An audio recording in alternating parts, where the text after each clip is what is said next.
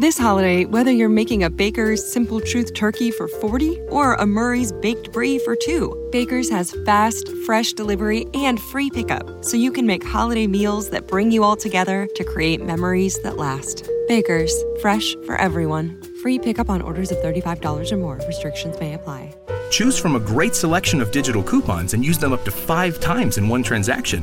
Check our app for details. Baker's, fresh for everyone. Calle 13 estrena La Forense, un drama procedimental basado en los exitosos libros de M.R. Hall. Su protagonista es Jenny Cooper, una médico de urgencias que tras quedar viuda comienza a trabajar como forense para investigar varias muertes sospechosas. Después del fallecimiento de su marido, siente una fuerte conexión con la muerte vinculada a un secreto de su pasado que solo ahora empieza a entender. No puedo llegar tarde en mi primer día. ¿Seguro que estás lista para trabajar? Sí. Jenny Cooper, la nueva forense. Nunca había conocido a un forense. Creía que eran unos viejos repulsivos. Ahora mi vida es una locura y un caos completo. Es una fuerza, Una de fuerza. la naturaleza. La naturaleza.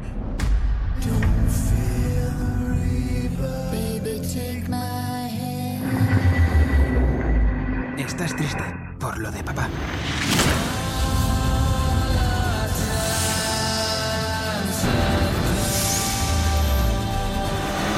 Debemos hablar por los muertos, No hay que avergonzarse y decir, esto no es para mí. pero es para mí. ¿Cómo lo sabe? Lo sé. Es usted arrogante, es chapucero y no va a cambiar. Es usted o yo, y no seré yo. El 17 de mayo, a las 22 horas, estreno de La Forense en Calle 13. Y después de cada emisión, los episodios estarán disponibles en el servicio bajo demanda de tu operador.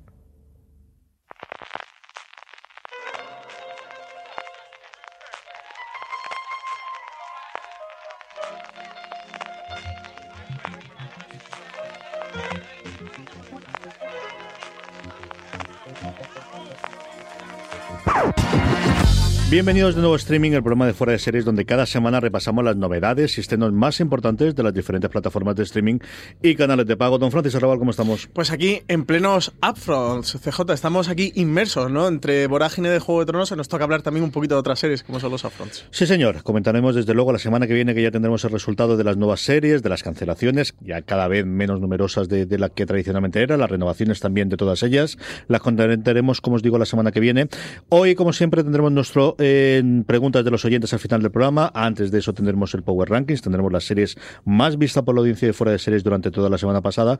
Pero antes comenzamos por eh, nuestro repaso tradicional de los estrenos, noticias y novedades de cada una de las canales, eh, plataformas y eh, lugares donde ver series de televisión, empezando por las noticias, como decíamos, que son los upfronts en Estados Unidos y entre ellos ya tenemos algunas noticias como es una de la NBC con una de sus nuevas series. Sí, tenemos un par de adelantos. El primero de NBC, que ha dado luz verde a uno de los proyectos de la temporada de pilotos del pasado otoño y ya ha encargado la primera temporada de Sunnyside, con producción ejecutiva CJ de nuestro Mike Shure, que tiene nueva serie en NBC, responsable de comedias que a nosotros nos gustan tanto como The Office, Parks and Recreation, Brooklyn Nine-Nine o The Good Place. Sunnydale es una de las series que Shure está desarrollando para Universal Television dentro del marco del contrato de 25 millones de dólares anuales durante cinco años que el creador firmó con la productora. Calpen es el protagonista que coescribirá junto a Matt Murray los guiones e interpretará a Garrett Modi, un concejal de la ciudad de Nueva York caído en desgracia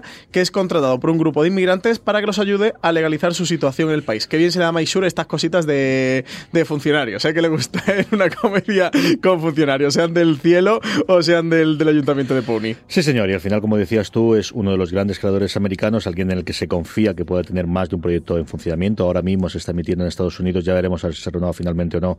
Avis, eh, que realmente no es una serie suya, pero sí que es el, el- el productor ejecutivo y de alguna forma bajo el paraguas en el que ha habido. Había mucha rumorología alrededor porque eh, su contrato junto con el de Fogelman, junto con el creador de... Eh, ay, señor, se me da ahora de... Dan Fogelman. Sí, de... de ay, ¿de quién era Dan Fogelman? Ya te digo yo. de los, esta que te gusta a ti tanto que, que, no es nada dramática y que no tiene nada de lloros ni cosas por el estilo. Ay, espérate, espérate, que lo estoy Oh, buscando, que lo señor, estoy buscando. qué desastre de, de nombres de, este- de los hermanos. Venga, tírale. Estaba... Ah, es de Is Us, Dan Fogelman. El creador de Is Us eran los dos renovaciones de gente que tenía contrato de, de- con canales en abierto americano que se acababa el contrato y que estaban viendo eh, si saltaban una cadena de streaming, si saltaban un HBO, especialmente si saltaban un Netflix que está haciendo acopio de todos los creadores. Mike Sur era uno de los que se comedaban. Él ya había tenido experiencia con, con Netflix. Por un lado, había coescrito uno de los episodios de la penúltima temporada de Black Mirror. Por otro lado, es uno de los productores ejecutivos de Master of None, de, de Aziz Ansari. Y había esos rumores, pero finalmente se ha quedado en la que era su casa, que es Universal. sí. A mí me venía a la cabeza por Galavant. ¿Te acuerdas de aquella comedia Sí, señor, la musical? Pues era de, de Dan Fogelman. Bueno, NBC, junto a esta Sunny Side, ha encargado el drama legal Bluff City Law, que protagonizan Jimmy Smith y Caitlin McGee, que serán padre e hija en la ficción, en la que interpretarán a una respetada familia de abogados de Memphis. Ahí me tendrán el primer momento para ver yo todo lo que sea Jimmy Smith. Hay que verlo. Por cierto, que se habrá de rumores, lo tenemos confirmación esta semana, si va a haber un reboot, remake, continuación o lo que sea de Policías de Nueva York, que en su momento tuvo a Jimmy Smith des- después de la espantada de las primeras temporadas de David Caruso. eh, bueno, pues en la segunda gran bloque de los tres o cuatro que tuvo la, la serie que, que- tenía a, Jimmy Smith dentro de ella. Por otro lado, CW, yo creo para sorpresa de absolutamente nadie, da luz verde a dos nuevas series. El asunto es dónde leche la va a porque ha renovado toda su santa parrilla. Le van a faltar días en la semana. ¿eh? Le van a tener que pedir al señor que, que en vez de que el mundo en vez de que lo haga en 7 días, que lo haga en 8 o 9, en la CW, como siga. Así, bueno, las dos series a las que ya ha dado luz verde, la primera de ellas es Batwoman, eh, nueva adquisición para el Arrowverso, y el otro es Katy King, spin-off de Riverdale. En cuanto a Batwoman, sigue al personaje de Kate Kane, que fue presentado esta temporada en el gran evento crossover de Arrow, de Flash y Supergirl. Está interpretado el personaje por la actriz Ruby Rose, que ya pudimos ver en Orange is the New Black, y que dejó muy, buena- muy buenas impresiones entre los espectadores que llegaron a ver este mega crossover que montaron. Es una superheroína lesbiana que se encarga de defender la ciudad de Gotham en esta nueva mm, serie perteneciente al universo de DC Comics tenemos avance, que quien le interese que entre por fuera de series.com, que puede ver un pequeñito avance que, que ya ha publicado CW. Y por otra parte, en cuanto a Riverdale, es este spin-off de Katy King, que supondrá la salida de la actriz Ashley Murray de la serie principal. Su personaje se va a mudar de Nueva York para probar suerte en el mundo de la música, aunque varios años después de la acción de Riverdale, y allí coincidirá con Katy, cuyo sueño es triunfar en la pasarela. Y Josie ya dijo adiós a sus antiguos amigos en uno de los episodios de Riverdale emitidos el mes pasado. Me encanta como has dicho todos los nombres de esta gente como si supieses quiénes son, como si estuvieses al día de. Riverdale y estas Pues, cosas. pues nosotros Te tomamos, muy bien, te bien, te tomamos bien. caña juntos, CJ, tomamos pintas, que... Ay, señor. Vamos ya con el repaso cadena a cadena, plataforma a plataforma, canal a canal y empezamos con Amazon Prime Video que estrena preestrena, si queréis verlo, para aquellos que habitualmente o que lo estuvies- estuvieseis esperando en Mediaset, El Pueblo, su primera temporada el 14 de mayo. Comedia creada por Alberto Caballero, Julián Sastre y Nando Abad aborda en clave de humor las peripecias de un grupo variopinto de personajes que, motivados por diferentes situaciones de crisis existenciales, acuden a la llamada de un anuncio en el que se promete una casa y una nueva vida alejada del mundanal ruido. El lugar de destino es Peñafría, una diminuta localidad de Soria aparentemente abandonada.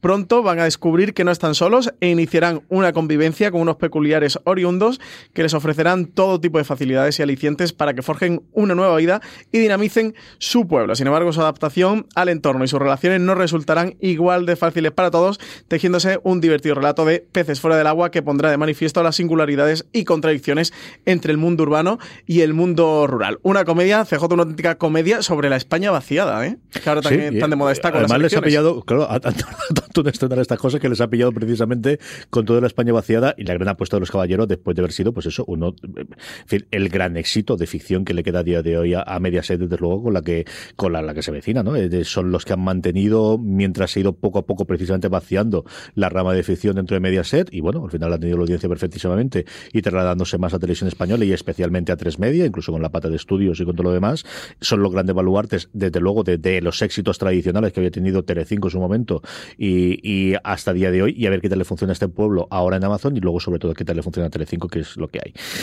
Por otro lado, el, yo creo el gran estreno que tenemos de serie internacional en Amazon Prime Video, una serie que está esperando como agua de mayo la mitad, la mitad larga de la redacción de Fuera de Series, segunda temporada de la creación de la serie que puso en el mapa a Warded Bridge, la segunda temporada de Fleabag. Fleabag está preparada para un segundo asalto y esta vez va a estar frente a frente con el mismísimo Dios. En un inesperado giro del destino, nuestra pícara de Olilla dice conocen a un sacerdote eh, protagonizado por Andrew Scott que la catapulta a ver el mundo de una forma distinta. Después de un año, aún hay viejas heridas que cerrar y nuevas por abrir, ya que el próximo capítulo de la vida de Fleabag le llevará en un viaje de ida y vuelta al infierno. Hablaremos, hablaremos en Forest Series de esta, como también tiene toda la pinta que lo hagamos y pasamos ya a Filmin Francis de la nueva serie de BBC que nos va a traer la plataforma The Victim. Además, primicia esta de, de Fuera Series, que lo sepáis. Lo, lo, hemos contado nosotros los primeros. La cadena BBC One estrenó el mes pasado The Victim, un thriller legal que se presenta en modo de miniserie de cuatro episodios. A España va a llegar de la mano de Filming el próximo 11 de junio. En él Anna Dean se verá envuelta en una vorágine para descubrir quién es el asesino de su hijo de nueve años, fallecido hace ya 15. Pese a que ha pasado más de una década, se desconoce quién cometió tal delito. Tras una nueva investigación, darán con Craig Myers y ahora, a partir de ahora, habrá que responder a un interrogante, si es realmente el asesino o solo es fruto de una información fraudulenta. La serie está protagonizada por Kelly MacDonald. Y que esperemos, desde luego por el bien de filming, que siga la estela del éxito que para ellos ha supuesto el estreno de Mrs. Wilson, Francis. Sí, han encadenado el éxito de Mrs. Wilson, que se convierte en la serie más vista en su estreno en la plataforma en los últimos años, y también con Informer, otra serie de la BBC que también le ha funcionado bien, desde luego, sí que están encadenando grandes compras de las Islas Británicas. Yo he visto el primer episodio de Mrs. Wilson, tenía mucha curiosidad por, por pues eso, protagonizado por Will Wilson, por todo lo que conocemos por detrás. Al final es la vida real de su abuela, que ella conoce porque su abuela se la cuenta posteriormente, de cómo eh, su abuela... La parte que a mí me interesa, que es la que quizás menos conecta, es que trabajó en la guerra, es que trabajó en la Segunda Guerra Mundial como, bueno, pues ayudante de, de para, para todo el tema de inteligencia, metido, no exactamente con Enigma, pero sí en toda esa vorágine que había de, de, de inteligencia y de contrainteligencia británica en la Segunda Guerra Mundial. Ahí conoce al que iba a ser eh, su marido y después de fallecer su marido, descubre un día, porque le toca, y estos son los primeros cinco minutos del, del, del episodio, que su marido tenía otra que tenía otra otra familia totalmente distintas. Y a partir de ahí bueno pues se desarrolla en paralelo el contar la historia previa de cómo se conocieron y cómo funcionó. Y por otro lado lo que ella después del fallecimiento del marido de el realmente el abuelo de Ruth Wilson tiene que pasar a esta pobre mujer. Yo vi el primer episodio como os digo mi mujer es una absoluta devota de, Ruth Wilson desde Luther y, y, lo vimos nos gustó muchísimo. A mí me gustó a Lorena le fascinó le, le encantó como suele ser habitual y marca de la casa la ambientación es sencillamente maravillosa. Y yo creo que todo lo grandes éxitos por lo que ha funcionado también a Filmin es solamente tres episodios, ¿no? Este, este ritmo británico que hace que al final en una sentada, en una tarde, en un día que tengas, lo puedas ver y por eso lo ha funcionado también. ¿no? Son tres de 60 de más, ¿no? Que uh -huh. son formato de una hora que no es demasiado largo. Yo tengo muchísimas ganas, a ver si me puedo poner con, con Mill Wilson, porque la verdad es de las series que, que más me, me, apetece y desde luego la historia curiosa es un rato, ¿eh? Últimamente hemos visto ficciones de este tipo como El embarcadero que planteaban este tipo de, de cuestiones narrativas y fíjate, aquí tenemos, esta basada además hechos reales. Vamos con HB España, Francis. HB España nos traemos tres noticias interesantes, indudablemente todas y cada una de ellas, algunas más esperadas, otras desde luego una sorpresa para menos para mí, aunque luego cuando la analizas dice, hombre, tiene sentido, al final todo queda en la casa corporativa dentro de un orden.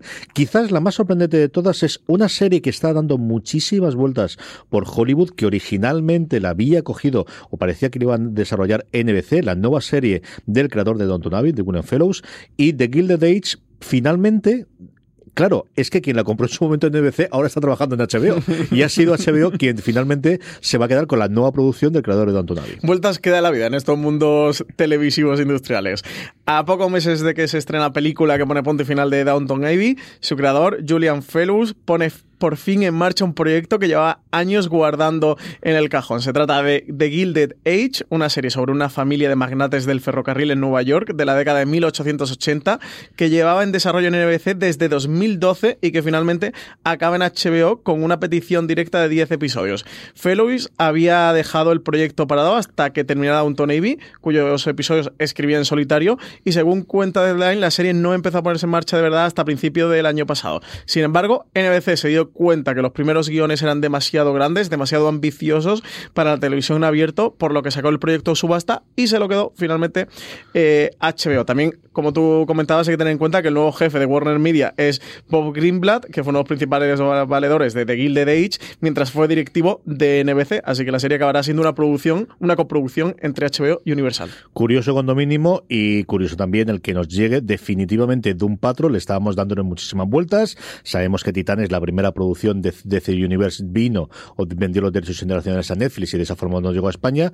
Esta, la segunda producción de SDC Universe, antes de que llegue la cosa de Pantano, que va a terminar en cuestión de dos semanas en Estados Unidos, si no recuerdo mal, la vamos a poder disfrutar a través de HBO España. Pues sí, el 5 de junio llega esta patrulla condenada, Doom Patrol, a HBO España. Como tú decías, tiene todo el sentido porque al final son la misma empresa, eh, forman parte de, Warner, eh, DC Universe es la plataforma de streaming que tiene todo el catálogo de los cómics de DC, que pertenece al conglomerado de Warner, pues desde los años 80, ¿no? Yo creo que 70, 90 fue, yo creo que incluso antes de Marvel, sí. Y, HBO, recordemos que, que también está dentro del grupo Warner, así que forman parte del mismo conglomerado. Al principio, a priori, sin tener novedades, pensábamos que podría llegar a Netflix, eh, ya que Titanes eh, había llegado a la plataforma internacionalmente. De hecho, la semana pasada, precisamente en este programa, en streaming, un oyente nos preguntaba qué pasaba con Doom Patrol, porque ya va, va por la emisión de su decimosegundo, decimotercer episodio, creo que ya, como tú comentabas, le, quedan un par de semanitas eh, para acabar y bueno, apostaba porque pudiera ser Netflix y nada, pues mira, justo hace unos días confirmó HBO España que se le han quedado ellos y sí, tiene todo el sentido. Para quien no sepa de qué va esta serie, pues sigue las peripecias de la patrulla condenada, un grupo de marginados con superpoderes creado en los años 60 por Arnold Drake, Bob Haney y Bruno Premianti. Su líder es Niles. This holiday, whether you're making a Baker's Simple Truth turkey for 40 or a Murray's baked brie for 2, Baker's has fast, fresh delivery and free pickup, so you can make holiday meals that bring you all together to create memories that last. Baker's, fresh for everyone. Free pickup on orders of $35 or more. Restrictions may apply. Choose from a great selection of digital coupons and use them up to five times in one transaction. Check our app for details. Baker's, fresh for everyone.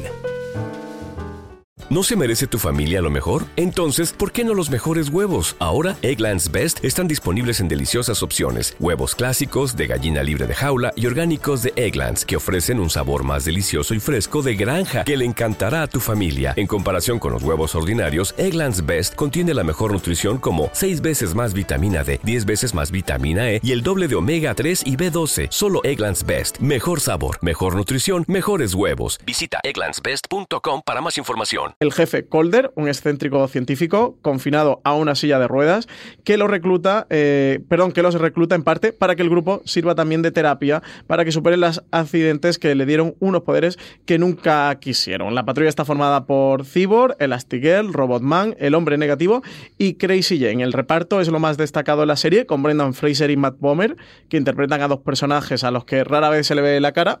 Y tenemos también a Timothy Dalton como este jefe, como este James Cole eh, y sigue las aventuras de esta banda de inadaptados. Una serie que tiene muy buena pinta ¿eh? de, los, de los estrenos de DC Universe que han sonado muy potente y como tú dices, ya le queda también poquito para estrenar la cosa del pantano en Estados Unidos. Sí, yo ya he visto anuncios desde luego de, de, las publicaciones americanas de, la nueva cosa del pantano. Se ha visto un teaser solamente en el que se ven las imágenes finales y vemos un poquito de la ambientación y esta patrulla condenada, la que se le pudo ver en Titanes, no recuerdo ahora si de memoria es el cuarto, el cuarto episodio, aparece el jefe es otro distinto, aquí lo interpretando Timothy Dalton, y luego los otros dos grandes que son Boomer y Fraser, que se interpretan a sí mismos en las imágenes pasadas, luego cuando les interpreta, porque uno es un robot y el otro es alguien que está envuelto constantemente en vendajes, son otros actores, pero ellos le ponen la voz durante toda la, lo que es la narración y durante todo lo que es, excepto en esos flashbacks que continuamente tenemos o que hay a lo largo de la serie. Y por último, hablando de teasers, tenemos teaser de Watchmen, una de las que están llamadas a, ver ese HBO post Juego de Tronos que es capaz de dar de sí. Desde luego, muchísimas, muchísimas de esas miradas van a estar centradas en qué es lo que va a hacer Lindelof con el nombre de Watchmen. Pues tenemos teaser, nada, un minutito y poco. CJ, mm, yo no sé a ti, pero no sabe a muy poco porque yo quiero ver ya mucho más. Jeremy Irons como Zimandias eh, envejecido me parece de lo más molón que vamos a poder ver en la televisión este 2019. Y bueno, eh, sí que ya intuíamos, porque Damon Lindelof así lo había comentado en el teaser, lo podemos constatar, que se ambienta años después de todo lo que ocurre en Watchmen. Parece que ha pasado un cierto eh, tiempo. Tenemos de vuelta ese reloj del apocalipsis. De hecho, el tráiler acaban ahí con el discurso del TikTok, TikTok, TikTok. Y muy buena pinta, lo tenemos en foreseries.com. A todo el mundo que le apetezca verlo, que se acerque por la web y, y vea el teaser. Eh, yo no tengo esperanzas, ¿eh, CJ. No, sé si me la voy a pegar eh, confiando tanto en ella, pero le tengo una esperanza y unas ganas que no puedo. Don Johnson nunca está mejor ni en Miami Vice. Es espectacular el cierre de esto se acabó TikTok. Es, no sé, me tienen, me tienen convencido desde el principio, ¿no? Y aquí más todavía. Yo creo es desde la apertura inicial con todos esos seguidores de Roscrack, de, de, de qué ha ocurrido, que lo primero que, que, le parecía a Roscrack sería odiarlos absolutamente todos, hasta el cierre de Don Johnson, se no ha visto todavía el teaser. Y con Regina King por ahí, ¿eh? que también tiene una pinta espectacular. Ah, yo estoy totalmente metido en esta, así que aquí no, no hago a mí, no, no, no, no tengo reservas, tengo, tengo unas ganas absolutamente total y a ver qué tal les funciona. Yo creo que al final, eh, yo no libre está bromeando de semana tras semana de a esta semana, a esta cadena le quedan una semana, tres semanas, cuatro semanas de Juego de Tronos y después está, no voy a decirlo, pero es lo que todos estáis pensando que dice, que empieza por F en inglés y por J en español y hace la broma todos los santos episodios. Y hombre, yo creo que no es tan radical que es la coña, pero un poquito sí. Y al final algo necesitas, no sé si será la segunda temporada de Big Little Lies, que es bastante factible, no sé si será este Watchmen, no sé si será la precuela para el 2020, pero algo tienen que empezar a funcionar de hay más vida después de los dragones. Sí, algo del el día uno después del Juego de Tronos era duro en HBO, entiendo, a nivel internacional. Y bueno, este Watchmen, a ver qué tal. A faltas de que se estrene de New Pop, CJ, como todos sabemos, va a ser el gran estreno de HBO internacionalmente. Pero que veis cinco, que lo sabéis también. O sea, es cinco y Javier Cámara, que oye, mientras lo vaya Javier Cámara, yo estoy totalmente a favor.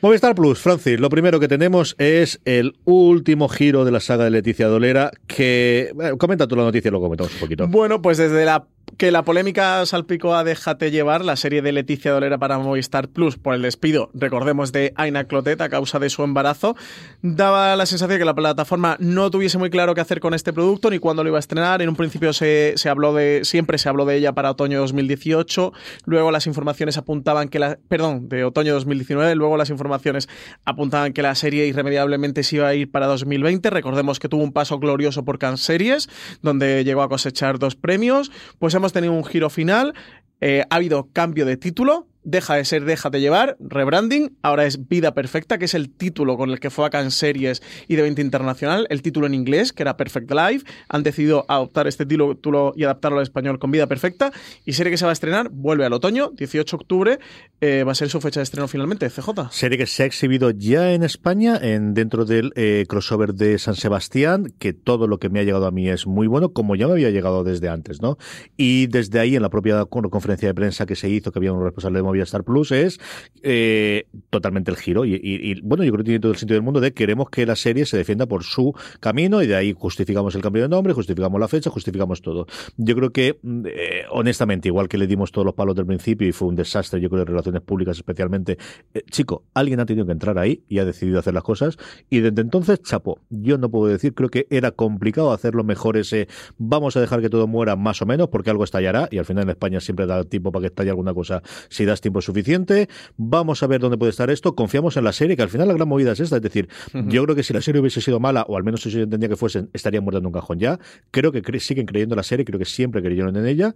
La llevaron a la serie, la cosa funcionó muy bien, y ahí la tenemos ahora, pues eso, con el estreno de octubre. Pues sí, se llevaron el premio a mejor serie y mejor reparto para el trío de actrices protagonistas. Desde luego, eh, ni tú ni yo hemos podido ver la serie, que como decías, ya se ha visto en Canseries, se ha visto en crossover. La serie se va a preestrenar en, en San Sebastián antes de que, de que esté disponible en Movistar Plus, pero la gente que conocemos que la ha visto, todo el mundo nos habla maravillas. Y yo, oye, pues fiándonos de su criterio, la serie tiene que, ser buena y defenderse por sí sola. Creo que son dos temas diferentes. Una cosa es toda la polémica que ha habido alrededor, que creo que es extra serie, es... Mm, absolutamente diferente eh, de, lo que sea la serie de por sí de la Pero totalmente la serie. Es decir, la polémica. Sí, al final una cosa pues contamina la otra. Esto es lo de siempre al final. Es conseguir separar, bueno, pues como, como otro tipo de, polémicas, eh, conseguir separar al final la obra y el autor. Y luego la mala noticia, o sea, le, podemos poner todas las puertas que queráis y, y sabemos que la decisión de, de, Ana Costa y de Paco León, pero ¿qué quieres que te diga? A mí me fastidiaron el día y es que Arde Madrid no tendrá segunda temporada. Pues sí, eh, creo que voy a leer el tuit de Paco León con violines. ¿Se pueden poner violines de fondo con melodía triste? hay que decirlo antes, Francis, hay que decirlo antes. Pero es que este improvisado queda mejor. Ponme una melodía triste de, de violines para que le el tuit de Paco Tira para adelante, anda. bueno, Paco León ha dicho, mira, ve, ya tenemos violines, dice, esto no ha sido nada fácil, pero cuestiones personales y profesionales, los creadores de Arde Madrid hemos decidido no hacer segunda temporada. Nuestro agradecimiento inmenso a Movistar Plus por estar ahí apoyando el proyecto y por entender y respetar nuestra decisión. Así comunicaba oficialmente CJ Paco León a través de su cuenta de Twitter que Arde Madrid no va a tener segunda temporada. Deja, deja los violines. Esto, sí, sí. Pueden continuar los violines. Noticia sí. más triste del audiovisual eh, en, en, en, las últimas cinco décadas. Por de fastidiado para todos los fans. Y es que esa es la movida. Es que al final esta era la gran serie de Movistar Plus, Francis. Sí, es que les costó un año y medio. No fue la zona, no fue la peste. Fue la serie rara de blanco y negro que iba a hacer Luis Mann. O sea, es que esta es la serie que al final contentó a la crítica, que todos la pusimos por las nubes, está en todos los listados, le hemos dado todos los premios habido por haber, que ha podido ser nosotros, los, los cotáneos y lo demás, pero es que además fue un éxito de audiencia, es que le funcionó extraordinariamente bien. Entonces, la gran serie, la serie de bandera, la serie con Paco León, con lo cual le unas absolutamente todo, la serie Molona, la serie en la que todo el mundo se mataba en Madrid por ir a las fiestas, la serie en la que todo el mundo quería ser después, pues la una temporada, sí, una gloriosa primera temporada, una gloriosa miniserie, pero no se, se ha quedado. Pero se nos queda miniserie. Este era Los Sopranos de Movistar Plus. Nos quedamos sin segunda temporada. Además, también adelantamos en Fuera de Series en su momento que, que Paco León y Ana Costa ya estaban trabajando en la segunda temporada, que lo sacamos nosotros en exclusiva, que ya estaban trabajando en los guiones. Así que había ya una idea que estaban desarrollando. Y bueno, parece que, que ha habido algún tipo de problema interno en el seno de la producción de Arde Madrid que, que ha truncado esta segunda temporada y que han decidido finalmente no hacerla. CJ, pero desde luego es una noticia muy triste, ¿eh? porque es de las grandes series, yo creo que junto a Fariña, de lo mejor que hemos podido ver en los últimos años en la ficción. No, el año pasado, indudablemente, o sea, y lo vienes en, y nuevamente, no solamente los premios en la crítica, sino que en el público. Es que es una serie que se vio una barbaridad en España, que tuvo una campaña de comunicación maravillosa, impulsada total y absolutamente por la figura, especialmente de Paco León, tampoco nos vamos a engañar, evidentemente que, que al final la historia es una historia que lleva muchísimo tiempo haciendo Ana Costa, pero que él consiga amplificar junto con todo el rento, que a todo el mundo que tiene implicado en la producción logra implicarlo también en la parte de la promoción, que no siempre es tan sencillo. Tenemos todo el movimiento que tenemos en redes sociales, todo el mundo implicado.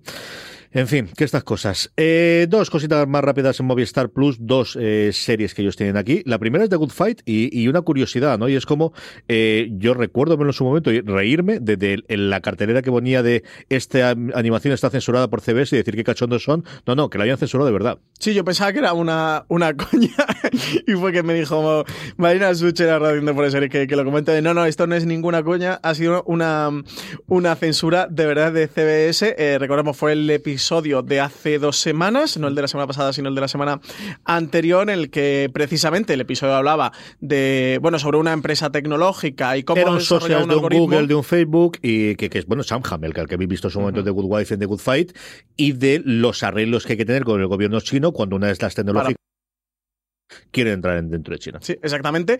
Y bueno, ya sabéis que es durante esta temporada. Anteriormente no lo habían hecho, ¿no? Esto de poner un corto Esto es esta musical. temporada, la tercera. Eh, bueno, ya sabéis que, que a pesar el que de... lo hace que Jonathan Colton había hecho este tipo de canciones en su momento para Brain Dead, que es la gamberrada serie que hicieron, que es deliciosa por otro lado, y que yo creo que recordar que no se estrenó aquí en España, Brain que hicieron Dead, ¿la tuvo entre... Movistar? No sabría decírtelo yo, Yo puede que sí, puede que sí. Entre el final de The Good Wife y el principio de The Good Fight, él hacía las canciones de apertura y las canciones de cierre, si no recuerdo yo que contaban un poquito la historia. El previously lo hacían en forma de canción, es cuando tuvieron contacto con Colton, y ahora esta tercera temporada hace él junto con animaciones de no recuerdo quién es el animador. Pues son unos, son unos cortos animados con un momento musical delicioso y eso, en, este episodio simplemente salió una cartela que ponía CBS ha censurado este contenido. Yo creo que, que la mayoría de espectadores pensamos qué coña tan graciosa han hecho porque el episodio habla sobre la censura en China, pero resulta que no. Lo que me parece inexplicable es que CBS haya permitido o haya tolerado emitir esto con un CBS ha censurado este contenido. En lo episodio. que podéis leer en, en, el artículo que escribió Marina, que, que, es lo que se ha contado públicamente, es que ese fue el acuerdo. Ellos amenazaron y además amenazaron por lo grande de no hacemos más guiones, os dejamos ir con la serie a tomar por saco, ya renovada por una cuarta temporada. Y al final el pacto que se le llegó, que yo creo es muy elegante, muy inteligente, sabiendo que luego van a contar esta parte, es vamos a poner esta cartera, la gente se va a reír y ya contaremos después lo que hay. Y ese fue el acuerdo. Ahora ya veremos si se filtra o no en alguna de la animación, que a mí tampoco me extrañaría absolutamente Mm, nada. Esto es tan fácil como que uno de los que lo ha hecho le dé un botón en YouTube YouTube, que creo que se, tardan aproximadamente tres minutos, ¿no? Dos minutos con una banda ancha potente. Creo que en dos minutos lo tienes. Pero bueno, desde luego, una curiosidad eh, sin duda del, mundo de las series de televisión, esto que ha pasado con The Good Fight. Y aprovechar para volver a recomendar The Good Fight, que nunca está de más. Incluida la primera y segunda temporada, que aunque Francis no las vea, son muy buenas temporadas, de verdad. O sea, hacedme caso. no es sinvergüenza este, hacedme caso aquí. Hace falta ver las dos primeras temporadas, de verdad que es muy, muy buena. Aunque desde luego, yo creo que la segunda y la tercera son las mejores. La primera todavía estaban viendo que lo que hacían. Es sensacional. Estaban viendo que Soy extremista de Good Fight y eso que solo he visto la tercera temporada. Hablando de series que me encantan y que tristemente he dejado de ver, y yo no sé por qué, con lo que me divertía con esto, Gamberros y sobre todo con sus mujeres, Billions, renovada por Showtime. Showtime es que no sabe cancelar series, así que esta es la quinta temporada que vamos a tener de Luis, de Yamati y de todo el elenco que tenemos alrededor en Billions. Y de verdad que no sabe cancelar series, no voy a decir que en este caso, porque yo tampoco continúo con Billions, pero normalmente para mal, en este caso no sé qué tal mantiene parece que Billions se mantiene a muy buen nivel. El caso es que a falta de cinco episodios para que finalice su cuarta temporada, han decidido garantizar su continuidad y darle una más. El anuncio de la renovación por una quinta llega en un momento en el que la serie está manteniendo buenos datos de audiencia con un promedio de más de 4 millones de espectadores por episodio, sumando la emisión en directo y el consumo en diferido. El drama está centrado en empresas inversoras de Wall Street y la Fiscalía de Nueva York que continúa en plena forma en esta temporada en la que la rivalidad central es la de Taylor Mason y Bobby Axelrod mientras que los antiguos enemigos trabajan ahora como aliados. Netflix, Charlize Theron, que resulta que nos hemos enterado todos que es productor ejecutivo de Mindhunter, gracias a que en una entrevista con Howard Stern resulta que dice cuándo se va a estrenar la segunda temporada. ¿Cómo te quedas? Eh, madre alucinado, mía, ¿eh? Alucinado. Sí, señor. Estas cosas que nos siguen sorprendiendo todavía en el mundo del televisión. Bueno, pues que al final ella tiene la costumbre, ella se guarda sus cosas de ahí, pero está confirmado que ya está. Pues mira, pues nos hemos enterado al menos de cuándo se iba a estrenar. Otra cosa es que ahora Netflix decide cambiarlo, pero parece que sí, que la segunda temporada va para agosto, ¿no, Francis? Sí, parece que, bueno, lo que está previsto al menos, lo que comentó Charles Theron, de nuevo, no son informaciones oficiales de Netflix, que de momento no han sacado ningún comunicado de decir, bueno, ya que ha dicho esto Charles Theron, vamos y la apoyamos. No han dicho nada. Ella lo que, lo que comentaba era que sí, que, que la emisión estaba prevista para agosto de este año. Recordemos que la primera temporada se estrenó en octubre de 2017, o sea que haría un año y nueve meses prácticamente desde el, desde el estreno de la primera temporada, un montón de tiempo. ¿Qué ha pasado con, con este Mindhunter que, que nos ha dejado desde luego unas cosas. Charlize Theron que se pegó un bofetón en audiencia en Estados Unidos en, de, espectadores con su nueva película en, Estados Unidos interesante, también porque hubo un genio que decidió estrenar la segunda temporada en, cuando tenía la segunda temporada de Vengadores. Así que yo creo que habrá, pues esos tres cines que hay en la película. la verdad. cuando se estrenan que, que no la va a ver casi nadie, ni esa ni Juego de Tronos, no suele arrastrar mucha gente a las pantallas. De Mindhunter a Manhunt antes de que vayamos con el paro para el patrocinador, y es que la segunda temporada ya tiene protagonista y nuevo terrorista. Pues sí, Manhunt una Bomber fue una de las pequeñas sorpresas de 2017. Estaba concebida como una serie de antologías. Su primera temporada contaba la persecución durante años de Ted Kaczynski, más conocido como una Bomber, al que interpretaba Paul Bettany y que se vio a través de Discovery en Estados Unidos. Aquí en España está disponible en Netflix. Una segunda temporada se daba por segura, pero pasaba el tiempo y no había noticias de ella. Finalmente, primero se supo que eh, Spectrum, que es el proveedor de contenidos premium que rescató el verano eh, el proyecto de LA Finance, se quedaba con los derechos de la serie y ahora ya se ha anunciado quiénes serán sus protagonistas y de qué irá. Jack Houston y Cameron Britton, que por cierto salen Mindhunter. Eh, hemos hablado mucho de las similitudes entre Manhunt, una Bomber y, y, y Mindhunter y van a compartir uno de los, uno de los actores, que es eh, Cameron Britton, va a dar vida al terrorista Eric Rudolph y al guardia de seguridad Richard Jewell, principales implicados en el atentado con bomba que sufrió el Sentinel Park de Atlanta durante los Juegos Olímpicos del 96. Sí, señor Houston, que hace un papel sencillamente espectacular en Boardwalk Empire, una de las mejores cosas que yo recuerdo de esa serie, que, que de verdad, que mira que me gustó y que... This holiday, whether you're making a Baker's Simple Truth turkey for 40 or a Murray's Baked Brie for 2, Baker's has fast, fresh delivery and free pickup, so you can make holiday meals that bring you all together to create memories that last. Baker's, fresh for everyone. Free pickup on orders of $35 or more. Restrictions may apply. Choose from a great selection of digital coupons and use them up to five times in one transaction. Check our app for details. Bakers, fresh for everyone.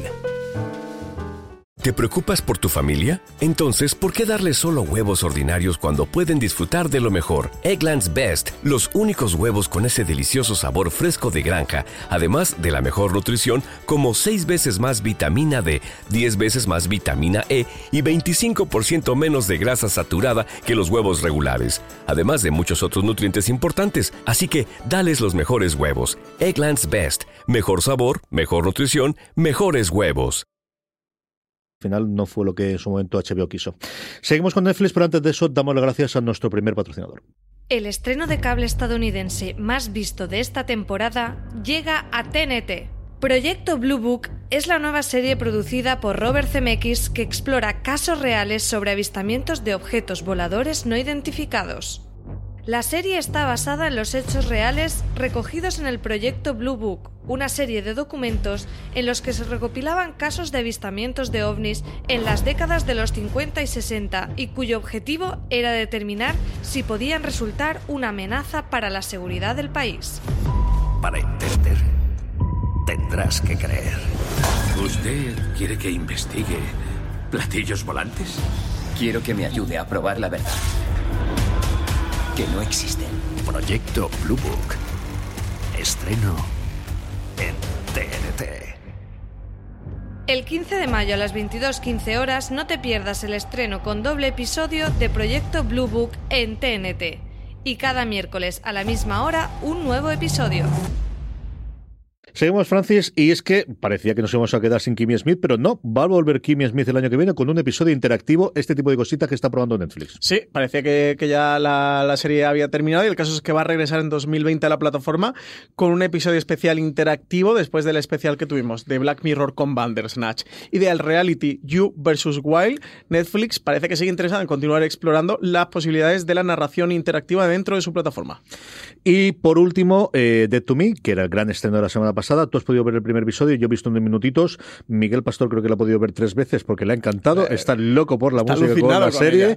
Más o menos como estaba Valentina, que también le fascinó la serie. ¿Qué te ha parecido lo que has visto? Pues me, ha resultado muy interesante. Lo que me resulta es tremendamente difícil comentar algo porque creo casi cualquier cosa que hable de lo que ocurre en el primer episodio, más allá de la premisa inicial, que es de una mujer que se queda viuda y va a terapia, es spoiler, porque en el primer episodio, que dura veintipocos minutitos, puede haber tres giros de guion de, de episodios de 50 minutos para cada uno de ellos. Y Miguel Pastor, como, como curiosidad, me llamó y me hizo, me tuvo al teléfono hasta que, hasta que vi una escena del tercero del cuarto episodio. Me dijo, venga, ya puedes ponerte a ver la, la serie. Pero me, me, hizo el tío sin vergüenza de ponerme allí con el teléfono enganchado, CJ. A que hubiera un fragmentito a de mí no hay mañana que no me mande un mensaje. ¿Has visto ya el principio del ¿Qué cuarto? Tío pesadilla? ¿Has visto ya el principio del cuarto? ¿Has visto ya el principio del cuarto? Y lo peor es que creo que eso es lo que pasa. ¿No lo has visto todavía? Todavía no. He visto los primeros minutos del primero. Miguel Pastor, yo ahora se lo pongo, no te preocupes. No he visto nada más porque sé que es una serie que a mi mujer le va a gustar muchísimo y no encontró momento para, para verla con Lorena, porque al final tanto eh, Cardellini como, como, ay señor, se me ha ido el, eh, Cristina Applegate,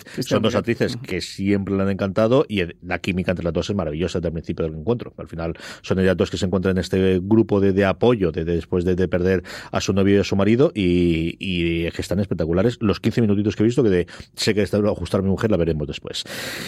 Los últimos en llegar, Francis, pero vaya arrancada, vaya llegada que está teniendo Start Play. Chico, de verdad, nos lo dicen. La plataforma que está disponible, recordemos, tanto en Orange como en Vodafone, y tiene que estar además incluido, no se puede contratar de forma externa a día de hoy. Veremos cuando lleguen los Disney del mundo, veremos cuando Amazon abra los channels, veremos sobre todo cuando Apple llegue con sus canales. Yo creo que entrarán ahí sí o sí, pero de momento están ellos dos. Chico, qué, qué cosa, eh, en cuestión de una semana, ¿eh? Lo primero, The Act, la gran serie de, de, de eh, ay, señor, se me ido ahora. ¿De, Hulu? De, de Hulu en Estados Unidos. De Patricia Arquette, que salía Cristina Arquette y no era. De Patricia Arquette, si Patricia Arquette estaba convencido que le iban a nominar por es, eh, Fuga de Danémora, la que parece ahora que lo pueden hacer es por su papel de The Act, que es la serie que mayor suscriptores ha traído a Hulu de la existencia de la plataforma. Lo comentaba el otro día su CEO. Ellos lo que miden es cuál es la primera serie que tú te pones después de suscribirte y de toda la historia de Hulu, la serie que más suscriptores nuevos ha traído es precisamente The Act. Y recordemos que son la plataforma que tiene The Handmaid's Tale, ¿eh? por poner en contexto eh, eso de que sea la serie de que, más suscriptores ha traído a Hulu. Bueno, pues este The Act es la historia de Didi y su hija Gypsy Blankar, que es una de las más impactantes del true crime estadounidense. La madre sufría síndrome de Munchausen por poderes, haciendo que su hija enfermara continuamente para así poder cuidarla y estar pendiente de ella al 100%. Su hija buscaba la desesperada una manera de escapar de esa situación y eso es lo que cuenta The Act, esta miniserie de Hulu que ha dado mucho que hablar durante su emisión en Estados Unidos. El servicio bajo demanda de Play es quien la trae a España, estrenando todos sus episodios de golpe el 14 de junio y se une así a anuncios recientes como CJ, el de Trampa 22, que es otra de las que esperamos y que va a llegar a España el 31 de mayo. Sí, sí, el 31 de mayo la serie de, bueno, la adaptación de la novela de Heller de Catch 22, yo no sé por qué le han cambiado,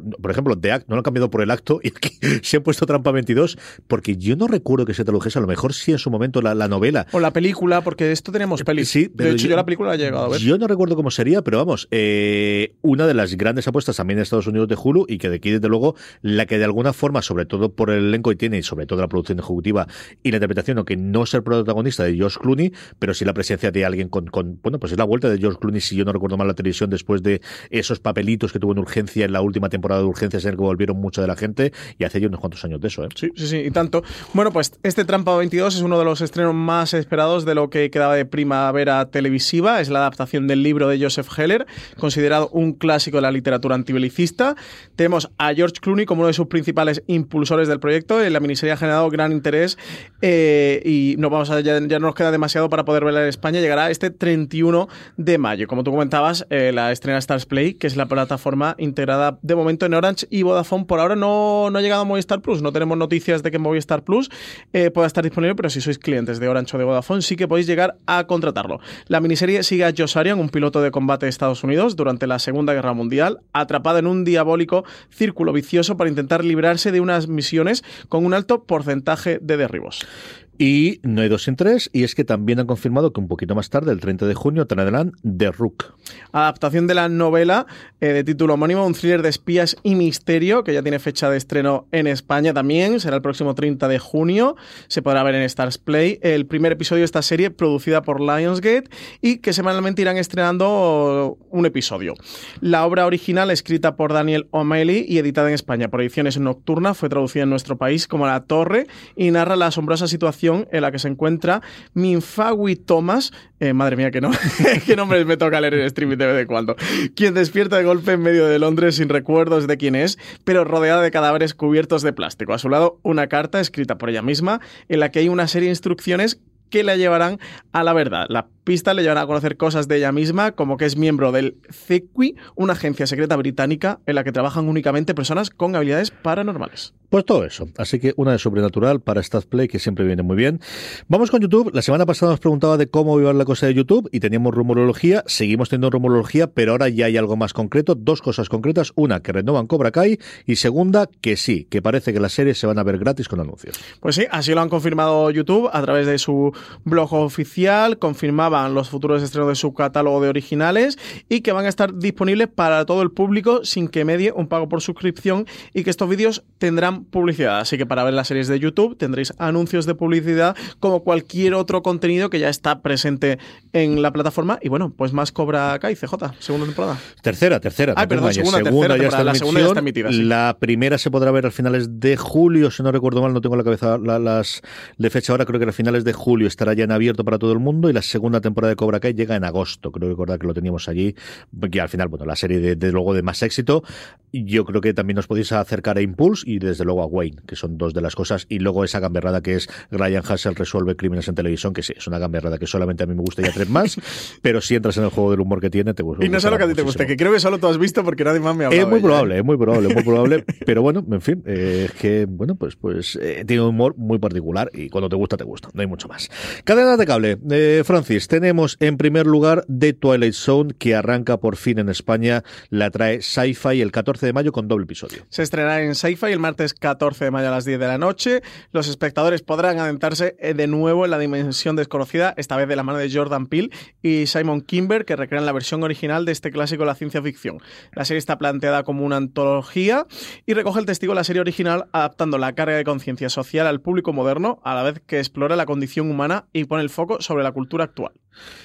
No es exactamente de Twilight Zone, pero también tiene sus cositas de ufología, también tiene sus cositas de misterios. Un día después en TNT, el 15 de mayo, se estrena Proyecto Blue Book. Una nueva serie producida por Robert Zemeckis y protagonizada por Aidan Gillen y Michael Malarkey. La serie está basada en los hechos reales recogidos en el proyecto Blue Book, una serie de documentos en los que se recopilaban casos de avistamientos de ovnis en los Estados Unidos durante las décadas de los 50 y 60 con el objetivo de determinar si podían resultar una amenaza para la seguridad del país. El proyecto Blue Book se inspira en las experiencias personales del doctor Allen Hynek, un brillante profesor de universidad que es reclutado por las Fuerzas Aéreas de los Estados Unidos para formar parte, junto al capitán Michael King, de una operación encubierta para estudiar miles de casos ovnis y fenómenos relacionados. Más de 700 documentos en total de este proyecto que siguen sin resolverse a día de hoy. La serie va a explorar casos reales sobre avistamientos de, objetivo de objetos perdón, voladores no identificados durante una de las etapas más misteriosas de la historia estadounidense. Durante esta primera temporada, los miembros del proyecto van a seguir la pista de conocidos casos ovnis, como el del monstruo de Flatwoods, el combate aéreo de Gorman en Fargo o las luces de Lubbock en Texas en un viaje entre las fronteras de la ciencia y lo desconocido. Combate de Fargo, que es el primer episodio, y hablando de primeros episodios, hablando de las dos series, tanto de The Twilight Zone como de Proyecto Blue Book, hemos grabado dos programitas eh, cortos en el formato tradicional que tenemos de Razones para Ver. En uno de ellos, Proyecto Blue Book, Francis Arrabal y yo con Marina Such, Twilight Zone junto con Valentina Morillo. ¿Quieres comentar algo más o que la gente vaya y los escuche, Francis? Pues que la gente vaya a escuchar los ambos Razones para Ver. A mí me han parecido series muy chulas y de las que voy a ver, ¿eh? Esta me la apunto segurísimo, la voy a seguir semana a semana. Twilight Zone, bueno, pues si visteis la dimensión desconocida original, yo creo que eres público cautivo total. Y si no la has visto, yo no he visto la Twilight Zone original, de hecho, eh, me he visto uno ahora, después de que nos pasaron los screeners, que hay uno que es Pesadillas a 30.000 pies, eso me deja un episodio de la clásica que era Pesadillas a 20.000 pies, y he aprovechado para ver el episodio de esa clásica por, por compararlo, pero bueno, yo creo que si te gusta CJ la ciencia ficción, ¿no? estos episodios antológicos, estas historias eh, con giros y, con misterios y con cosas sobrenaturales, es una serie que te va a gustar mucho y Proyecto Blue Book creo que tiene como punto fuerte su ambientación en los 50, 60. Su creador decía que, que, ellos buscaban un punto intermedio entre Expediente X y Mad Men. Yo le añadiría también eh, The Americans y creo que si estás en ese cruce de series que te gustan, Proyecto Blue Book es ideal para ti. Y además el protagonista es Aidan Gillen, que es Meñique en Juego de Tronos, que está sensacional. Si os gusta Meñique de Juego de Tronos, no os podéis perder Proyecto Blue Book. o Carcetti de The Wire, que yo siempre lo defiendo, que no lo conocí, sí. y es además yo creo el mejor papel que hizo, por encima incluso, sí, sí, también de Littlefinger. Y, y que al final lo primero que ha hecho después. Es decir, yo creo que, hombre, no podría elegir cualquier cosa, pero casi cualquier cosa después de haber hecho Juego de Tronos, posiblemente pues sí, sí podrías hacerlo. Más cositas. En Sundance TV, el 16 de mayo, nos llega Ad Vitam. Un thriller francés de ciencia ficción sobre un futuro distópico en el que el ser humano ha vencido a la muerte y consigue vivir para siempre a través de un proceso llamado regeneración. Rodada entre los rascacielos y paisajes mediterráneos de Benidorm, la serie sigue a Darius, un policía de 120 años, y Krista, una mujer de 24, que investigan a lo largo de seis episodios el misterioso suicidio de siete adolescentes. Y por último, antes de una pequeña noticia que tenemos sobre Big Bang Theory, el 17 de mayo, Calle 13 nos trae la primera temporada de La Forense, Francis. Basada en los exitosos libros de M.R. Hall, La Forense gira en torno a su protagonista, interpretada por Serinda Swans, que hemos podido ver anteriormente en Inhumans, Inhumanos, o en Bowlers. Eh, tenemos a Jenny Cooper, que estrena trabajo como médico forense en Toronto, donde investigará varias muertes sospechosas. Valiente, terca y vulnerable, intenta llegar al fondo de cada caso para descubrir la verdad. Jenny antes trabajaba como médico de urgencias y se ha quedado viuda con un hijo de 17 años. Tras la muerte de su marido, siente una fuerte conexión con la muerte vinculada a un secuestro de su pasado que solo ahora empieza a entender. Al lidiar con historias basadas en casos reales, Jenny demuestra ser una médico forense contemporánea que vela por los muertos incluso cuando incomoda a los vivos y defiende a los que tienen recursos o están en peligro. No habíamos quedado que Inhumano no existió nunca, Francis. También es verdad. Pero esta señora, la pobre estuvo allí y además hacía el papel de Medusa, eh, que la, la, que tuvo que aguantar. ¿eh? Así que se ha ganado cada cosa buena que le pase en el mundo de las series de televisión. Ganado, esta sí. señora se lo ha tiene ganado. un mulligan, tiene, sí, Porque madre mía, con el, con el, pelucón que le pusieron de la pobre de Medusa. Y esos efectos especiales. Menos mal que ya tenía gente para que lo viese y no tuve que Francis, antes de las recomendaciones, la última noticia es que Charles Lorry, el creador de Big Bang Theory, descarta hacer más spin-offs de la serie. Pues sí, así lo, lo, ha confirmado. La serie que se va a despedir por todo lo alto y sin haber perdido el favor del público en este largo viaje.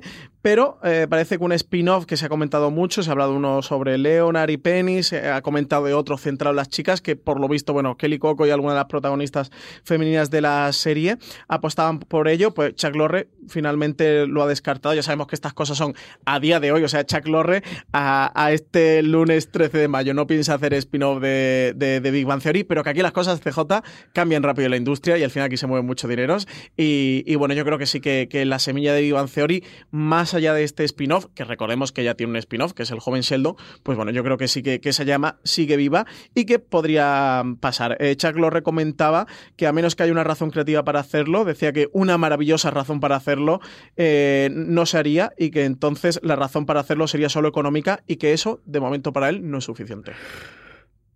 De todo lo anterior, ¿qué recomendamos, Francis? Pues yo me voy a quedar con The Twilight Zone y con Proyecto Blue Book, que le he comentado antes. Ya he dicho que he recomendado que, que, oyentes que os acerquéis a esas razones para ver. A mí son dos series que me han parecido muy, muy, muy chulas y de las interesantes para seguir esta primavera.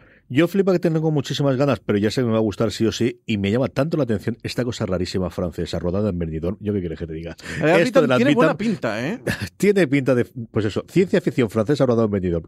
Es que solo puede salir o muy bien o muy mal. O sea, no, no va a tener punto medio. Entonces, si está muy bien, pues eso que me encuentro, que al final lo veremos cuatro, y si está muy mal, pues mira, alguien podrá gritarle y decirle, vaya cosa que me he visto estos días. En fin, admitan, ya me contaréis después si la veis, qué os parece, porque yo sí que al menos el primer episodio sí que... La semana que viene la comentas aquí en streaming a ver qué tal está esto. Me la apuntaré, sí señor. Ahora me la, me la añado a TV Time para que me avise cuando se estrene, pero sí que tengo...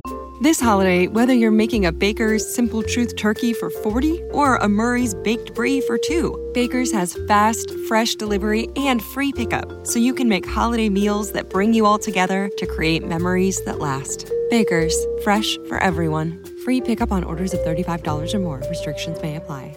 Choose from a great selection of digital coupons and use them up to five times in one transaction. Check our app for details. Baker's, fresh for everyone. Mucha curiosidad. Vamos ya con el Power Ranking, vamos ya con las series más vistas por nuestra audiencia durante la semana, eh, una clasificación que hacemos a partir de las encuestas que os colgamos todas las semanas en foradeseries.com, aunque como siempre os digo, la forma más sencilla de que os avisemos, de que os avisemos de que está subida ya y que podéis hacerlo en cuestión de nada, 10-15 segunditos podéis ponernos vuestras tres series favoritas de la semana pasada, que es como hacemos el Power Rankings, y de esa forma también dejarnos después también vuestras preguntas con las que terminamos el programa, eh, es que os unáis a nuestro grupo de Telegram, telegram.me barra fuera de series, que estamos a puntito a puntito de superar las mil personas en el grupo de Telegram, donde diariamente, como os digo, todas estas personas hablan de series de televisión entre sí, se recomiendan cosas, preguntan, consejos, ahí estamos todos muy bien avenidos. Un Power Rankings muy curioso y es que hasta el puesto número 5 son todos series nuevas, son todos series que en algún caso estuvieron previamente y habían salido y vuelven a entrar, y en cambio las cuatro primeras inamovibles de desaliento, hay una pequeña reclasificación, pero todos salen igual. La primera, nueva entrada, aunque en su momento estuvo American Gods, una serie que, como sabéis, en su segunda temporada está disponible en Amazon. Y novena posición para Foss y Verdon, la serie que se está emitiendo en HBO España, original de FX, que cuenta la historia de Bob Fosse y Gwen Verdon. Una serie muy recomendable, ¿eh? os recomiendo que, que, veáis esta porque es una de las buenas que, que, está ahora mismo en emisión. También HBO España, ya veréis que aquí hay unas cuantas seguidas de esa forma. Lo que hacemos en las sombras, antes os hablaba de la gamberrada que era eh, Ryan Hansen, ¿qué voy a decir de la gamberrada que es lo que hacemos en las sombras? Magnífica, esta también es de la que hay que ver. Séptima posición para otra serie que se puede ver en HBO España, para Barry, que nada, estrenamos su segunda temporada hace un par de semanitas. Lleva cinco episodios, si no recuerdo mal, cuando estamos grabando. Del cuarto episodio de la segunda temporada, la crítica americana es posiblemente el episodio que mejor les he leído solamente los titulares porque no quería hacerlo de eh, en cuanto a episodio de todo el año hasta el punto de que me ha hecho volver a ver la serie. Estoy me faltan uno dos ahora cuando estamos grabando esto de, de la primera temporada y yo creo que para la semana que viene estaré ya puesto al día. Y me ha vuelto a pasar lo mismo que recuerdo yo que me pasaba con Halta Casfire de Américas que es porque leche dejé de verla con lo que me gustó a mí el primer episodio de esta serie. Es una serie divertidísima pero que cuando es dura es espectacularmente buena y ¿quién iba a decir que Bill Hader iba a tener eso dentro suyo? De verdad, a mí me ha sorprendido muchísimo él como actor y luego sabiendo que el tío es el co-creador, que es el director de muchos episodios, me está gustando muchísimo la primera y tengo de verdad una curiosidad tremenda, tremenda por ese cuarto episodio que os digo, que ha sido una revolución absoluta, desde luego, para la crítica americana. Sexto puesto, seguimos con HBO España, en este caso también combinado con Movistar Plus, es una de esas series que le sigue quedando del acuerdo previo con Canal Plus, VIP, al que le quedan nada, episodios para terminar su octava y última temporada, ocupa, el puesto número 6, Francis. Quinta posición para Cobra Kai, que hablamos antes de ella. Eh, estrenó hace poquito segunda temporada y ya sabemos que está renovado por una tercera. Sí, señor. Nos queda justo el podio, sube un puesto con respecto a la semana pasada, se queda en el 4, se queda justo, justo ahí. Una verdadera maravilla de serie clásica, de verdad, de lo mejor que podéis ver en nivel policíaco a día de hoy, que acaba de estrenar su nueva temporada. Bosch, que está disponible todas y cada una de sus temporadas en Amazon. Y tercera posición para The Good Fight, tercera temporada que se puede ver en Movistar Plus. Que baja un puesto, puesto que ocupa Killing Eve. Nuevamente también en HBO España, otra historia de asesinas y esa historia de esa dupla absolutamente maravillosa entre Eve y Villanelle. Y primera posición para Jon Snow CJ, que se puede ver en HBO España y Movistar Plus. A tope con Jon Snow. Tú di Jon Snow y veremos tú con Marina, Álvaro, si me estáis escuchando, a tope con Jon Snow. Ya estás troleando. Abajo la Cersei. En fin, eh, pregunta de los oyentes, Francis. Nos quedan 10 minutitos aproximadamente. ¿Qué es lo que nos queda por aquí? Vale, pues eh, pasamos. Pregunta de Paco Moya que decía: Hola, soy oyente y me gustan mucho vuestros podcasts. ¿Hay posibilidad de que CBS All Access llegue a España? Que muchas gracias. Pues ahí estamos viendo. Yo creo que CBS cuando se planteó originalmente hace dos años hacer All Access eh, quería estar solo en Estados Unidos y vender sus series internacionalmente, que es lo que toda la puñetera vida ha hecho CBS. El mundo ha cambiado un poquito a nivel de streaming en los dos últimos años y aquí lo que tenemos es eh, que de repente tienen puesta todo el funcionamiento de la franquicia de Star Trek, que yo creo es una cosa que podrían vender internacionalmente dentro de un orden, cositas o joyas como The Good Fight que le pueden funcionar. No lo sé, yo creo que hace dos años ellos lo descartaban por completo, yo creo que a día de hoy conforme está el tablero y que CBS al final es uno de los que en un momento dado podría ser parte de un conglomerado, porque ellos a nivel empresarial tienen un pifoste, originalmente la parte de Viacom, eso es una empresa de Redstone que es un hombre de noventa y tantos años, luego la hija, ha salido Les Mumbes que están enfrentados, es decir, la parte de atrás es digna de sucesión, de verdad, es una cosa divertidísima de cómo la parte accionarial es una de las poquitas que vale mucho dinero, pero no tantísimo dinero como para que no llegase un gigante tecnológico lo comprase y pudiese darse ese paso y tiene un catálogo también interesante, ¿no? Antes hablamos de Twilight Zone, es una de las series clásicas porque era una de las tres eh, cadenas en abierto eh, originales americanas. Así que eh, yo hace dos años hubiese dicho no, esto van a seguir en Estados Unidos, que es lo que yo le interesa. CBS, por ejemplo, antes que esta semana que sacábamos el programa, sacaremos el programa sobre los affronts, cuando colgaban los vídeos de los affronts no los podías ver fuera de Estados Unidos porque los tenía escapado geográficamente, porque ellos tenían claro que su público era Estados Unidos o como mucho Canadá y fuera ya llegaron a un acuerdo con alguien para la distribución, pero a día de hoy yo no descartaría nada. ¿eh? Yo tampoco, es que, que a, priori no, no diría que es de las plataformas que podemos tener disponibles en España y que sí que seguirán vendiendo sus series a través de otros operadores que estén en, otros países, como por ejemplo el nuestro, pero lo que tú dices, creo que en este momento no podemos descartar ninguna opción de expansión internacional de una plataforma. Sobre todo porque además en los últimos tiempos, a diferencia de originalmente que tenías que suscribirte sin más, ahora te puedes suscribir a través de Amazon y te puedes suscribir a través de Apple. Entonces, esa posibilidad que te lo dan ahora, el tener plataformas con vocación internacional, veremos qué ocurre con Disney, pero sobre todo Amazon y Apple, que te facilite esa venta internacional, que ya no tienes que tener esa herramientas, sino que van a ser ellos la forma de llegar, yo creo que, que, facilita, yo creo en parte por eso, y lo comentábamos antes con Play con todas las compras, es parte por lo que Play ha llegado a España. Primero contra los huecos, exactamente lo mismo.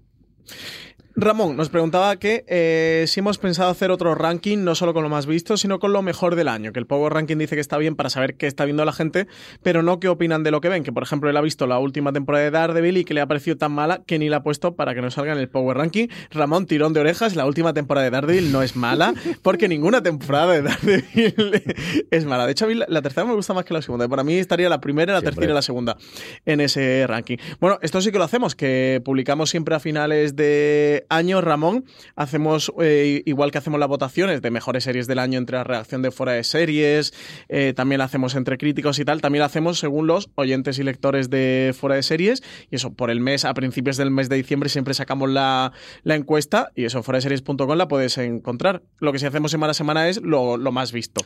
Así que nada. Bueno, lo más visto, pero también al final la gente lo que está contestando son las tres series que más le han gustado la semana pasada. Que sigue fielmente. Yo no creo que haya nadie que conteste esa encuesta que solo había tres series, Francis. No, no, no. Ni que ponga alguna serie que no le guste. Tampoco así que yo creo que, al final de alguna forma estamos haciendo eso, aunque como dice Francis, normalmente ese balance lo solemos hacer alguna cosa a mitad de temporada, porque sí que solemos hacer un balance a mitad de temporada conforme está el patio, pero sobre todo a, final de año y que también incorporamos esas, eh, bueno, pues esa votación que haga al final de año de lo que más le ha gustado a la audiencia.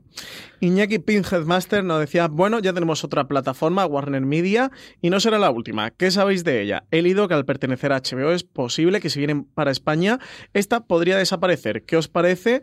Eh, ¿Cómo se está poniendo el panorama? Y qué saludos y a seguir también. Cómo se está poniendo el panorama maravilloso. O sea, es el momento más divertido para hacer estas cosas que hacemos nosotras. A ver, aquí qué es lo que ocurre. Warner Media es una plataforma eh, que pertenece a Warner, que es un gran conglomerado. Una de sus collas patas es HBO. HBO España es una mm, patita, un nombre comercial que tiene HBO Nordic, que al final está, sí, ya sé que esto es un follón, pero para que os entendamos más o menos, HBO Nordic es mitad de HBO de Estados Unidos mitad de unos accionistas que están fundamentalmente eso, en los países nórdicos. Entonces, esa es la parte que nos toca a nosotros. ¿Qué es lo que va a ocurrir? Hasta hace no demasiado tiempo parecía que Warner Media iba a ser el tuto revolutum y que todo iba a estar subsumido a ello. Hace una semana aproximadamente, lo que nos han comentado, que no es definitivo, es que Warner Media ha empezado a girar y decidir que, bueno, si tenemos un nombre reconocido más que Warner, que hombre es conocido, pero no tanto, es HBO y que parece que lo que van a hacer es poner en el centro HBO y envolverlo del catálogo histórico de Warner, de lo que sea, y lo de a mí no me van a quitar esto hasta que nos confirme que no van a hacer, la serie de Harry Potter, que sí, queridos amigos, va a llegar dentro de nada. Más que Y más de una seguramente, ¿no? Como vamos a ver con el Señor de los Anillos. No sé, yo no pretendáis que en streaming me moje sobre cualquier cosa que tenga que ver con Warner Media, porque aquí puede pasar absolutamente de todo. Yo en esta eh, voto, voto en blanco, CJ. Aquí no me pienso pringar. Porque vete tú a saber lo que ocurre con, con todo el lío que tienen montado, ¿eh? Que no saben qué va a pasar con DC Universe, si lo reformulan, si lo remezclan, si las mantienen cada una, si van a hacer como channels como está haciendo Disney, si lo meten todo bajo un mismo paraguas.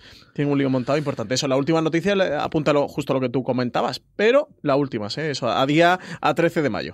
Veremos si van a la, a la TCA, si van a la reunión con los críticos americanos durante este verano, que será la semana después de la Comic Con, en torno a primeros de agosto, creo recordar que, que es, o finales de julio, no recuerdo ahora mismo de, de cabeza cuándo es, y luego sobre todo si presentan algo, yo creo recordar que decían que iban a presentar algo en otoño, pero no te recuerdo la fecha concreta, igual que Sí, Disney sí sí. pero me suena de que algo en cuanto a la plataforma, en cuanto a los contenidos, se habló en su momento de tres precios distintos dependiendo de lo que accediesen, yo creo que todo eso está nuevamente barajado y hasta que no presenten algo oficial no sabemos más. Más cositas. Inma Gómez nos decía que ha leído por Twitter que Netflix tiene una deuda de 10.000 millones de euros y que se ha quedado flipadísima. Si sabemos algo de esto, si se va a pinchar la burbuja en algunos años y que felicidades por el podcast y por todo lo que hacemos. Sí, evidentemente. Es decir, vamos a ver, es que las cosas se financian con deuda. Esto no hay mucho más. Lo que pasa es que en tres minutos no va a dar tiempo a hacer. Vamos a ver, el problema de la deuda es cuando tú no generas suficiente caja con beneficio para poder pagar a largo plazo. Pero Netflix se encuentra en una carrera armamentística que lo que necesita es pagar un contenido a día de hoy que va a querer o que, ellos creen que pueden sacarle rentabilidad durante mucho tiempo en el futuro. Y eso lo que tú haces es pedir préstamos para poder pagar a la gente a día de hoy, que además Netflix es quien más paga, porque Netflix no da royalties. O sea, mm, la gente de Friends sigue viviendo de los cheques que te llega de Friends, porque a día de hoy Friends tú no la tienes, sino la que la alquilan. Y al final ellos tienen una serie de derechos que Netflix paga más a los creadores, paga más a los actores, más paga más a los, los productores ejecutivos para que le cedan todos esos derechos, para que no se queden con esos royalties, que era el modelo que existía en televisión en los años 40 o 50. Quien rompe ese modelo en los años 50 es Lucille Ball, que CBS le dice no estamos dispuestos a pagarte tanto por tu eh, programa, y Lucille dice no hay problema, nosotros asumimos el coste, pero eso sí, yo lo que hago es no venderte la serie, sino alquilártela. Y entonces, cuando le hagan más de cinco pases, soy yo y al final los derechos vuelven a mí. Y entonces, a día de hoy, lo que ahora queda todavía de la, de la compañía de Lucille Ball hay exactamente igual de Friends. Es decir, NBC no tenía la serie de Friends, ni siquiera, sino que era la productora la que la tenía y ahora cuando lo venda Netflix la vende una tercera. Entonces, Netflix al final necesita financiar eso de alguna forma. Ellos hacen caja, pero no hacen tantísima caja como pagarlo. Pero es que eh, la que quieras, Stranger Things, ellos creen que va a ser rentable durante los próximos 20 años. Entonces, se aprovechan de que tienen una circunstancia de mercado en el que les es muy fácil pedir dinero barato, en el que los tipos de interés están muy tirados por los suelos, en el que tienen un gran viento a favor eh, de Wall Street, que ven que poco a poco va seguir creciendo, y la forma barata que tienen de hacer esto es pedir dinero al mercado. Es que no hay mucho más. Es decir, deuda no quiere decir que vayan a quebrar. Tu problema de la deuda que cuando quiebras es cuando no eres capaz de generar suficiente beneficio. Pero hasta ahora, todas las previsiones es que sí, en 4, 5, 6 años puede hacerlo. En cuanto al pinchajo de la burbuja, pues eso es el eterno debate que tenemos siempre, Francis. Pues sí. Nada, magistralmente explicado, CJ. Yo creo que no te he puesto el reloj, pero vaya, menos de dos minutos, ¿eh? Yo creo que menos de dos minutos. Tú que me quieres mucho, no sé cómo lo habrá quedado la cosa. Una preguntita más, dos a lo sumo, yo creo que nos quedan. Atoheb Renaelk, como no he dicho suficientes nombres raros en streaming, CJ también en las preguntas me lo ponen complicado. Claro, es que PJ Cleaner decide escribirte las redes para liarte y pasa lo que pasa. Yo no sabe el sinvergüenza cómo hacer para que le leamos los comentarios. Dice que se acaba Juego de Tronos y que con ella se acaba el fenómeno televisivo más grande desde Perdidos. ¿Tendrán que pasar años para vivir algo así de nuevo? ¿O la manera de consumir series actual ha acabado directamente con la posibilidad de que esto vuelva a suceder? ¿Qué opináis? Yo lo que creo es que es complicado, desde luego, es mantenerlo tanto tiempo y sobre todo que vaya creciendo el fenómeno. Eso sí que es una cosa muy dada de la época, muy dada del momento que le hayan dado oportunidad, que al final Juego de Tronos temporada octava no es el fenómeno que era Juego de Tronos temporada segunda, no nos engañemos. Es decir, esto, hombre, no es que lo viésemos cuatro gatos, pero un poco sí en la primera temporada. Tampoco nos volvamos locos. ¿eh? Em, yo creo que la tendencia que tiene Netflix, es decir, Stranger Things se va a hablar muchísimo. ¿Se va a seguir hablando durante ocho años o más allá? Pues posiblemente no, no lo sé. El tiempo lo dirá, ¿no? Y también nos queda mucha, mucha serie, nos queda mucho más contenido para poder seguir comentando. Va a ser complicado, desde luego, que se repita el fenómeno, eso sí. Sí, sí, sí. Totalmente. Eh, por el tipo de emisión, si van al modo Netflix, que de momento no sabemos el resto de plataformas eh, que va a hacer, yo creo que sí que es fundamental, sí, sí, que te da esa conversación semana a semana, lo que estamos viendo ahora con Juego de Tronos, ¿no? Que va cociéndose a fuego lento y que al final va increciendo. Creo que el efecto de, de devorártela toda de golpes, o pues como pasaba Stranger Things, hace que el fenómeno se mantenga un mes, que ahora pensamos en Stranger Things y es una serie muy importante, pero que sí se consume de una manera mucho más rápida. No obstante, eh, faltará que venga CJ, como tú dices, una serie de Harry Potter de Warner Media o que venga un señor de los anillos de Amazon, y yo creo que sí, hombre, si la serie está medianamente bien de calidad el asunto es que en la sexta temporada, si existe de esa serie, siga creciendo. ahora. Claro. Sí, sí, sobre todo que siga creciendo espectadores, como le pasa a Juego de Tronos. Eh, Yo creo que una como mucho, Francis. ¿Entra una? Venga, la última. Fran Private dice que es magnífica de Good Fight. Si creemos que es posible que aparezca de nuevo Alicia Florrick en alguno de los capítulos. Creo que le daría un plus espectacular a esta gran serie. Muchas gracias por vuestro trabajo. Yo creo que en la cuarta sí es posible. Ella, Margulis, hizo unas declaraciones que, por cierto, solo han dicho eh, Diane desde que, que acabo de Good Fight, si no recuerdo mal, diciendo que eh, sí, se me lo ofrecieron, pero es que no me pagan lo que yo quiero. Yo creo que eso, ahora un año vista, creo que sí que se Sí, ella dijo que le ofrecían un papel como de actriz invitada y, que ella no era la actriz invitada de ninguna serie de televisión que ella había levantado de Good Wife y que su sueldo, haga lo que haga, lea las líneas de guion que lea, son de estrella de serie de televisión. Y oye, pues mira, muy me fan, Muy fan, muy fan. me quito el sombrero, TJ, ¿qué quieres que te diga? Sí, señor. Grande, grande, grande, Juliana Margulis. Y nada, con esto vamos a pasar a despedirnos. Hasta aquí ha llegado streaming Francis Arrabal hasta la semana que viene. Pues hasta la semana que viene, CJ. A todos vosotros, querido audiencia, muchísimo más contenido en fuera de series.com, incluido todo aquello de lo que hemos hablado en el programa, todos los enlaces a todas las noticias, los nombres de todas las series que he comentado, todos, todos los podéis ver en fuera de series.com. Y por cierto, uniros a nuestro grupo de Telegram, telegram.me barra fuera de series, para seguir hablando de series, a ver si conseguimos para la semana que viene ya tener por encima de mil. Gracias por estar ahí y recordad, tened muchísimo cuidado y fuera.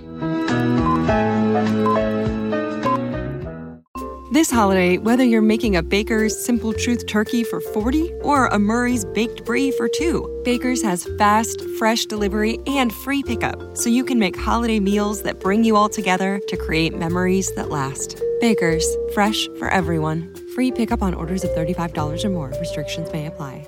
Choose from a great selection of digital coupons and use them up to five times in one transaction. Check our app for details. Baker's, fresh for everyone.